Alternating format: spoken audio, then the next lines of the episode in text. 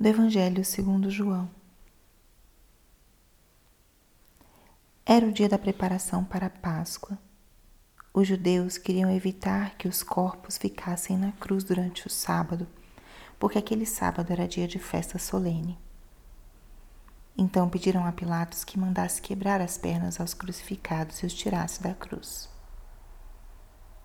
Os soldados foram e quebraram as pernas de um e depois do outro, que foram crucificados com Jesus. Ao se aproximarem de Jesus e vendo que já estava morto, não lhe quebraram as pernas. Mas um soldado abriu-lhe o lado com uma lança e logo saiu sangue e água. Aquele que viu dá testemunho, e seu testemunho é verdadeiro. E ele sabe que fala a verdade, para que vós também acrediteis. Isso aconteceu para que se cumprisse a escritura que diz: Não quebrarão nenhum dos seus ossos. E outra escritura ainda diz: Olharão para aquele que traspassar. Palavra da salvação. Espírito Santo, alma da minha alma, ilumina minha mente, abre meu coração com teu amor para que eu possa acolher a palavra de hoje e fazer dela vida na minha vida. Estamos hoje na solenidade do Sagrado Coração de Jesus. Uma solenidade onde a Igreja nos convida a contemplarmos esse coração ferido de amor por nós, esse coração que arde de amor por nós. Jesus tem um coração, um coração de carne vivo, que bate por nós em algum lugar, bate por nós no céu. A partir do momento que Deus se fez homem, que Jesus se encarnou, a partir deste instante existe um coração que bate de amor por nós. Toda a vida de Cristo foi entrega, toda a vida de Cristo foi doação. E ele, quando apareceu para Santa Margarida Maria de Alacoque, essa santa francesa, Jesus mostra o seu coração e pede a ela simplesmente o amor ele mostra esse coração que arde de amor pelos homens e que, ao contrário, só recebe ingratidões e desprezo. O Sagrado Coração de Jesus é um grito do amor de Cristo que deseja também o nosso amor. E se olhamos para esse evangelho de hoje, é justamente isso que está descrito nesse evangelho. Cristo crucificado nos últimos instantes da sua vida.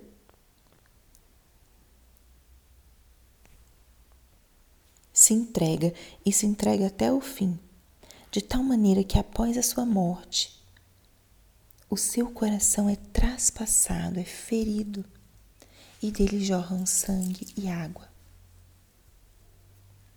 Esse evangelho de hoje é um grande convite a contemplarmos esse amor de Cristo. Você pode imaginar Jesus na cruz, imaginar essa cena descrita no Evangelho. Os ladrões crucificados ao seu, ao seu lado, um à direita e outro à esquerda. A pressa das pessoas por cumprirem o preceito. A pressa para que eles morressem logo para que eles pudessem continuar sua vida de uma maneira tranquila, sem serem incomodados. Será que não é isso que acontece nos dias de hoje? Jesus se derrama em amor, está presente na Sagrada Eucaristia, disponível, e as pessoas vão e vêm, têm pressa em que ninguém atrapalhe os seus planos, ninguém corte aquilo que está planejado, aquilo que é desejado. Isso acontece ainda hoje. O amor de Deus se derrama de tantas formas e as pessoas têm pressa. Esse evangelho de hoje é um convite a essa contemplação, olhar para esse Cristo crucificado que se derrama em amor até o fim. Aqui entra também um aspecto da devoção ao Sagrado Coração, que é o aspecto de consolar o coração de Jesus. Esse coração, esse Cristo que falou para Santa Margarida, ao menos tu ama-me. O meu coração se entrega de amor e só recebe desprezos. Jesus quer ser consolado por nós. E como que a gente consola Jesus? Com a nossa fidelidade, com a nossa coerência de vida. Que Ele olhe para nós e encontre, nos encontre onde a gente tem que estar. Não nos encontre buscando amores, buscando satisfações em muitos lugares. Consolar o coração de Cristo. Essa passagem também nos traz a outra parte, Cristo que se derrama, Cristo que se dá, esse coração traspassado, do qual jorram sangue e água. Jesus não se dá pela metade. O sangue que significa a vida, significa o tudo que Jesus deu. A água que purifica, que lava, que renova, que restaura, como a água do nosso batismo que nos dá uma vida nova. Jesus se derrama, pede a nossa presença, pede o nosso consolo, mas ele se derrama a nós. Ele está aí, com seu coração aberto. Jesus hoje nos convida também a dizermos: Senhor, aqui você encontra descanso. Senhor, eu te amo. Senhor, me ensina a te amar. Ele busca o nosso amor, ele busca o seu amor. O Sagrado Coração de Jesus quer ser amado, quer ser consolado. E qual vai ser a sua resposta hoje?